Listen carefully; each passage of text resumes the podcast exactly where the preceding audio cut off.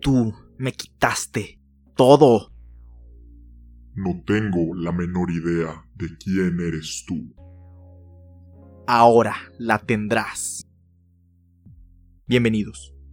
Su asiento está reservado en la butaca introvertida.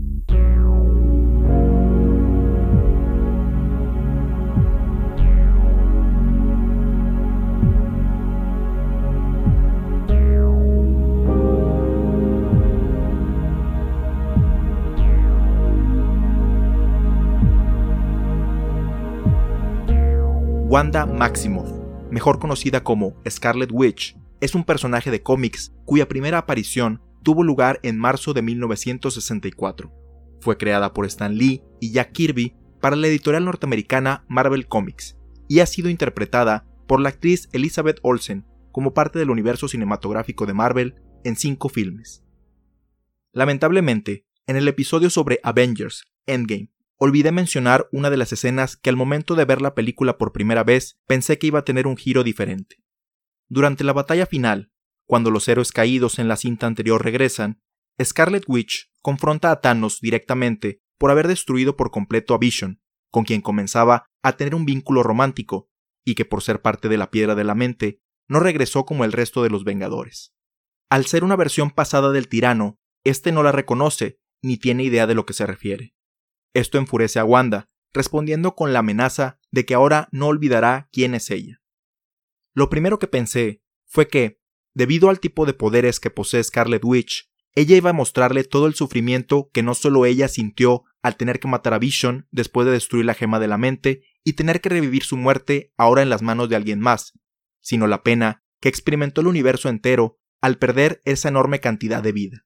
Esto hubiera sido temáticamente interesante al unirlo con la primera parte del filme, donde vemos a diferentes personas lidiando con esta tristeza y ver al perpetrador del mismo, o al menos su versión del pasado, confrontar estos sentimientos de forma vívida habría sido interesante.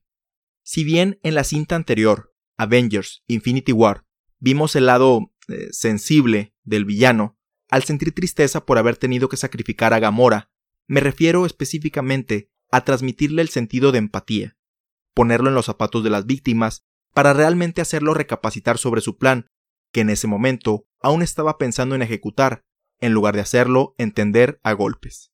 De manera popular, hemos escuchado por parte de diversos estudios psicológicos que los psicópatas carecen de la empatía debido a variaciones en su estructura cerebral, aunque no es del todo cierto. El profesor de psicología de origen holandés, Karsten de Drew, propone que existen dos tipos de empatía. Por un lado, está la empatía fría, la cual nos hace percibir de manera más atinada lo que están pensando y sintiendo las personas durante una conversación o interacción. Y por otra parte, tenemos a la empatía caliente, la que conocemos de manera popular, que es la que nos permite identificarnos con lo que están pensando y sintiendo al interactuar con ellos. De acuerdo a The Drew, los psicópatas carecen de la segunda, pero sobresalen en la primera, lo que da como resultado la facilidad con la que atraen y convencen a sus víctimas de acercarse a ellas, así como evadir inicialmente su culpabilidad en los crímenes al ser confrontados. Thanos, como muchas personas, no se considera el villano de la historia, aludiendo a una cuestión lógica para justificar su plan, pero no acepta el sufrimiento que ha provocado antes y después de adquirir las piedras del infinito. El hacerlo pasar por este trauma habría sido interesante también porque ya existía el precedente de que Scarlet Witch fue responsable de poner las visiones de la tragedia que iba a pasar en la mente de Tony Stark, lo que habría sido otra situación paralela entre el héroe y el villano, después de la confrontación que tuvieron en la película anterior. Por todos los sentimientos emotivos que provocó esta película, tanto por los eventos de la historia, así como la nostalgia por las cintas anteriores, hubiera sido una gran oportunidad para explorar este concepto frente a la mayor audiencia a nivel mundial. En lugar de eso, Scarlet Witch solamente enfrenta físicamente a Thanos en una escena de acción. Es decir, entiendo por qué lo hicieron. La película ya es bastante larga, y probablemente habría cortado el ritmo de la batalla final, pero no dejo de pensar que fue una oportunidad perdida por parte de los escritores. Tal vez es parte de una escena eliminada que aparecerá en los Blu-ray de Avengers Endgame, pero no quería evitar pasar la oportunidad de hablar de ella en este espacio esperando que la nueva etapa del universo cinematográfico de Marvel se dé tiempo de abordar este tipo de temáticas en los próximos lanzamientos.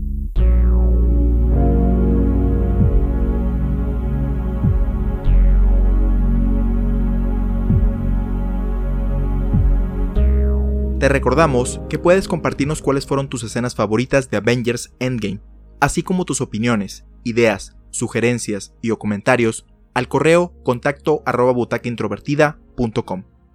Puedes escuchar todos los episodios en butacaintrovertida.com, Spotify, Apple Podcasts, Google Podcasts, Stitcher, Tuning, entre otros, así como tener notificaciones de cuando se publican suscribiéndote a nuestro RSS o en las redes sociales oficiales facebook.com diagonal introvertida e instagram.com diagonal introvertida.